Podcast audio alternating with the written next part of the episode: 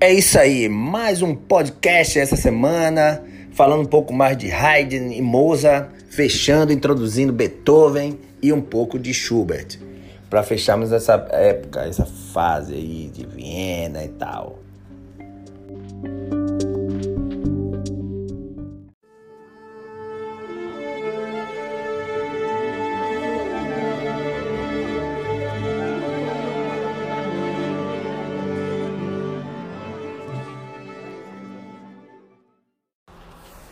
É como se Haydn ele ele tivesse uh, tivesse feito o dever de casa, né? De certa forma, ele viu o que estava rolando na época dele e tal, e ele fez o dever de casa. Não atravessou o espelho como Mozart, pior ainda como Beethoven, que quebrou mesmo o espelho, atravessou e criou outros espelhos e tal. Então Haydn é mais plantado. Na verdade é assim, Haydn é um prato com alguma salada, algum, alguma proteína e bem resolvido de carboidrato. A harmonia do homem é bem resolvida. Mas Beethoven seria muito, muita proteína, um carboidrato bem resolvido e a salada também tranquila. E um tempero meio desequilibrado. Muito salgado, muito às vezes muito amargo. E no caso de Moza, Moza seria um compositor por excelência mais equilibrado, onde a proteína, a salada e o carboidrato estão em proporções adequadas. Então é por aí. É assim que eu vejo esses grandes compositores. A diferença entre Beethoven e todos os outros músicos anteriores a ele, sem contar a genialidade e sua força sem paralelos, era que Beethoven se via como um artista e defendia seus direitos como tal, enquanto Mozart se movia na periferia da aristocracia, jantando junto com os outros músicos e tal. Beethoven era apenas 15 anos mais jovem que Mozart, abria as portas aos pontapés, entrava como um furacão e se fazia em casa, na casa dos aristocratas. Ele era um artista, um criador, e sendo assim, superior em sua. Na, na, na, sua cabeça, Beethoven era superior aos reis, inclusive aos nobres também. Isso na cabeça dele. Né? Beethoven tinha noções decididamente revolucionárias sobre a sociedade. É, as cartas de Beethoven estão cheias de palavras como arte, artista e talento. Ele pertencia a uma raça especial e sabia disso. Ele foi capaz de conseguir isso apesar de suas falhas de caráter e modos deploráveis. Longe de ser bonito, ele era chamado de espanhol na juventude por causa de sua compleição morena. Ele tinha uma pele morena. Ele era baixo, é mais baixo que eu, inclusive. Ele tem 1,66m. Ele tinha 1,62m. Era rechonchudo, pesado, com uma cabeça grande, uma luxuriante cabeleira, né? Todo mundo conhece a fama da cabeleira de Beethoven. Dentes, é, é, era dentuço, né? O nariz redondo e pequeno, era tipo uma tinha uma batata assim, como os narizes brasileiros, né? E o hábito de cuspir onde, onde desce na cabeça. Ele era desejado, desajeitado e tudo que lhe caía nas mãos corria o risco de quebrar. Sem coordenação motora, ele não, sabia dançar e tal, até se cortava quando fazia barba. Foi sua originalidade que o destacou. Ele era uma força da natureza e nada conseguia domá-lo. Ele teve algumas aulas com compositores proeminentes, inclusive ele teve aula com Haydn, Mozart, né? Ficou insatisfeito com os dois, não aprendeu nada com eles dois. Não fazia diferença para ele. Beethoven não era o tipo de aluno que podia ser facilmente ensinado. Era confiante demais de sua própria genialidade. Quando decidia algo, sabia que estava certo. Ele sempre desconfiou das regras de harmonia, né? Um de seus amigos, uma vez, essa história é interessante. Certa vez, ele, ele apontou, um amigo apontou uma série de quintas paralelas em sua música. Na harmonia clássica, esse é um pecado imperdoável. Ele mostrou aqui o livro, falando criticando aqui essa série de quintas paralelas, e você usa muito. Beethoven se retou. Ele queria saber quem proibia quintas paralelas. Uma lista de autoridades foi citada.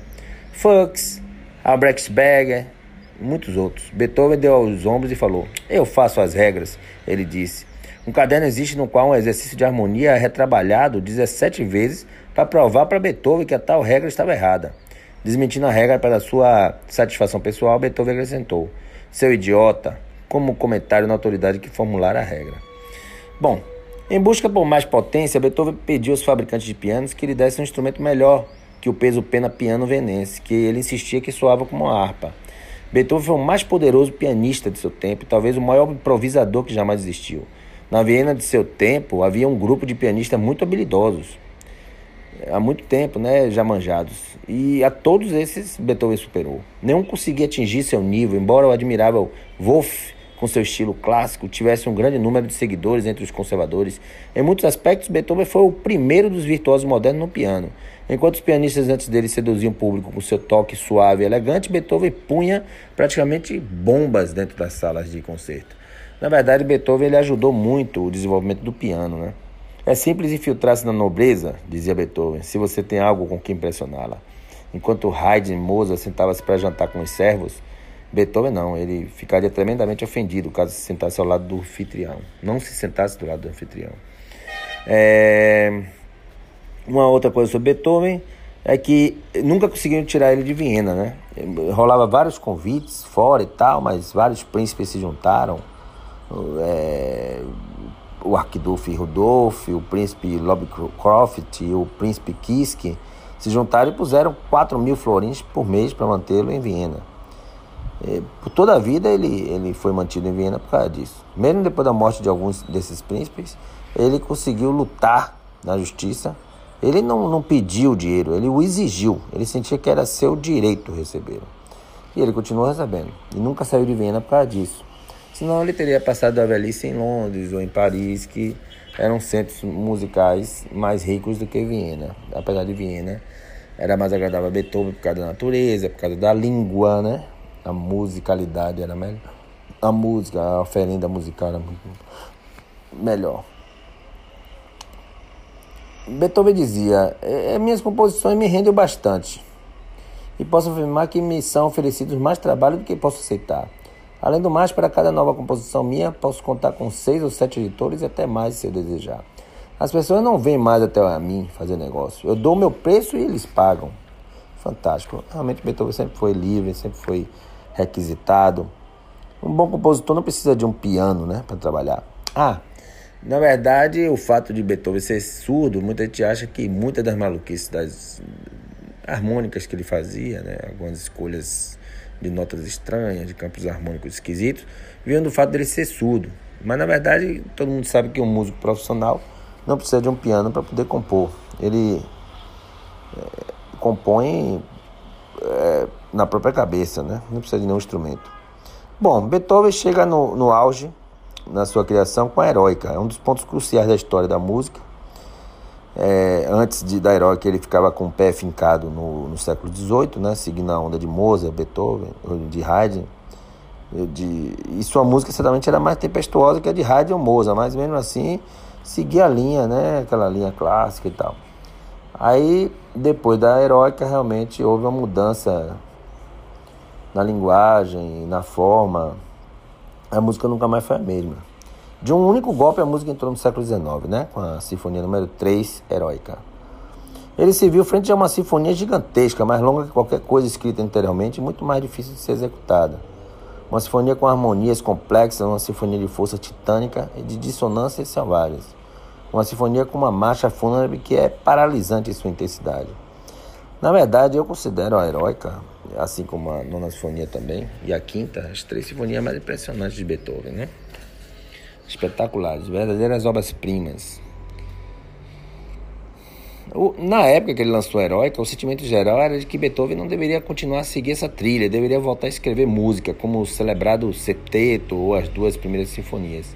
Esse grupo era maior do que o de admiradores da Heróica. Mas Beethoven ele seguiu a própria cabeça e tal e continuou compondo como vinha na, na cachola. Ele já era uma pessoa, uma figura famosa em toda a sua Viena, considerado o maior compositor do mundo na época, maior até mesmo que o compositor e pianista Johann Demopt Hummel. Era também admirado pelos vienenses como um grande excêntrico, né? Sua fama, claro, era universal e mundial, e o público vinha de todo o continente e da Inglaterra apenas para revê-lo. Ele se deixava ver. Ele era figura comum em tavernas e casas de café Beethoven, onde podia discursar pontificamente para todos os seus súditos. Ele nunca estudou, nunca foi intelectual, nunca passou por uma faculdade. Ele, é, Beethoven era autodidata, né? E nunca escreveu nada que fosse memorável. Enfim. Ele, como, ele começou como compositor na tradição clássica e terminou como compositor além de seu tempo e espaço, usando uma linguagem que ele mesmo criou. Uma linguagem pensada, crítica, explosiva, expressada em formas que o próprio Beethoven criou. A música não é bonita ou atraente, essa música que ele criou né, no final da, da carreira. É simplesmente sublime. Nesse estágio de sua carreira, Beethoven parecia estar lidando mais com conceitos e símbolos do que com notas musicais. E aí é isso, né? Beethoven é fantástico. Yay! Rapaz, essa música é a mais famosa, que mais toca todo dia. A música erudita que mais toca, mais do que tudo que a gente possa imaginar. Mais do que Quatro Estações de Vivaldi, a porra. Franz Schubert, né? Franz Schubert é fantástico. Ele foi o primeiro grande compositor da história que não era condutor, não era regente e nem tocava em público. Ele não, não tinha nem como ganhar fama, já que ele não se apresentava e tal, ele só compunha. Foi o único compositor, compositor puro, digamos assim. Ele nunca exigiu muito da vida, era uma espécie de boêmio, vivia encostado nos amigos. E sua missão era criar música, só isso. Essa era a única coisa que achava que ele cabia fazer.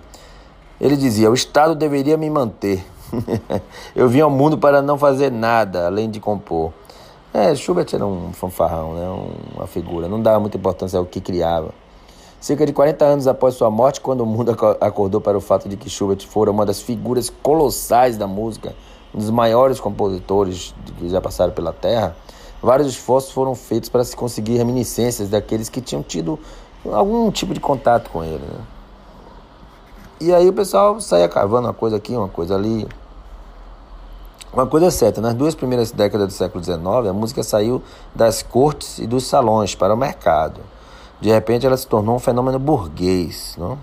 Aí é a época que surge a valsa de Johann Strauss. Aí Schubert, bem como Mozart, um pouco menos Beethoven, escreveu uma grande quantidade de músicas dançantes. E aí, através dessas danças, é, ele conseguiu algum, alguma graninha, assim, uma coisa aqui, uma coisa ali. Foi a época das óperas italianas, né? Viena é, era uma cidade não muito grande, até hoje não é tão grande assim, só tem um milhão de habitantes.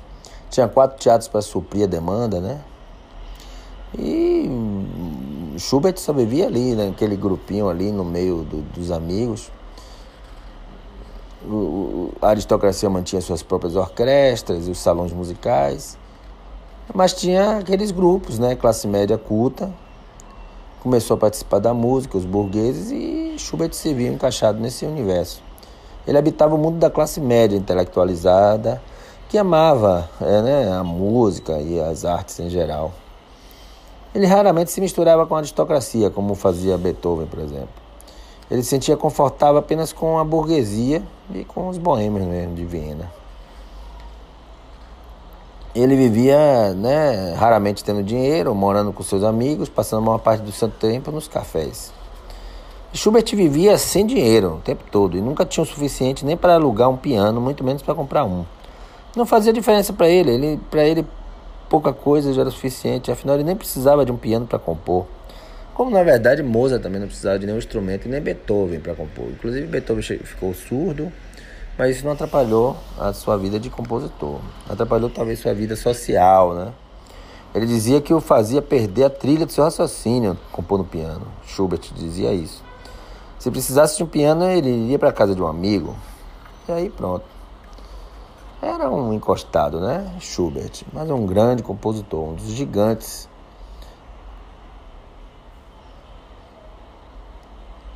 As mulheres queriam cuidar de Schubert. Ele era um bonequinho, né? Pequeno, tinha 1,64m. Aliás, esses compositores, rapaz, Haydn era baixinho. Tinha um negócio de um, um rosto é, marcado pela varíola, assim como Mozart também. Mozart também era outro baixinho, tinha 1,62m. Haydn também, Mozart, Beethoven, Schubert, todos eles eram muito baixos, inclusive muito baixo mesmo, não chegava nem a 1,65m.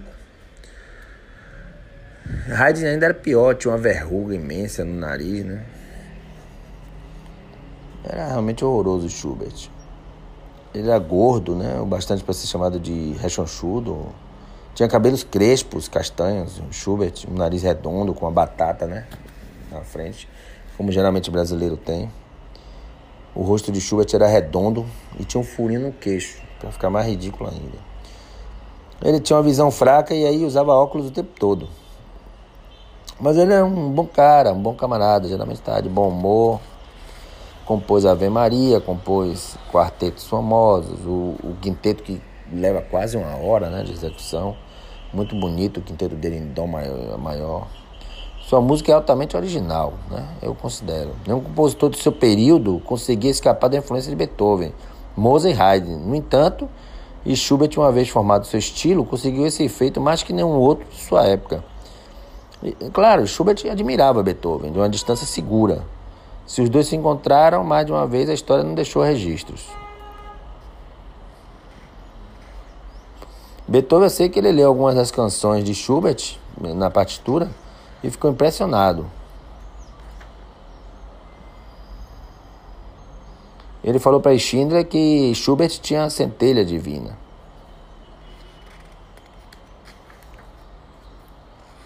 Schubert compôs em todos os meios, né? exceto um. Ele nunca escreveu um concerto sequer. O que não é de surpreender. Naqueles dias, e na verdade em toda a música composta até então, os conceitos eram criados pelos músicos que poderiam eles mesmos executá-los. E Schubert, embora fosse um hábil pianista, não era um virtuoso. Uma boa parte da obra de Schubert ainda não é muito conhecida.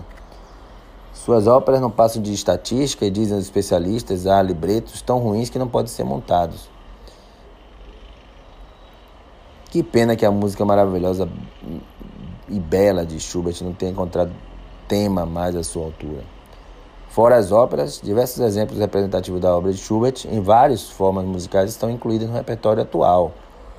Os balés dele também são muito fracos, viu?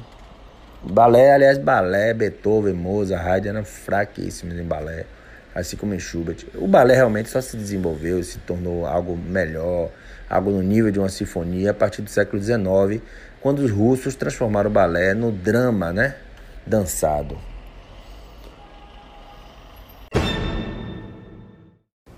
Então é isso. Ficamos por aqui. Até semana que vem. Um abraço. Um beijo no rabo.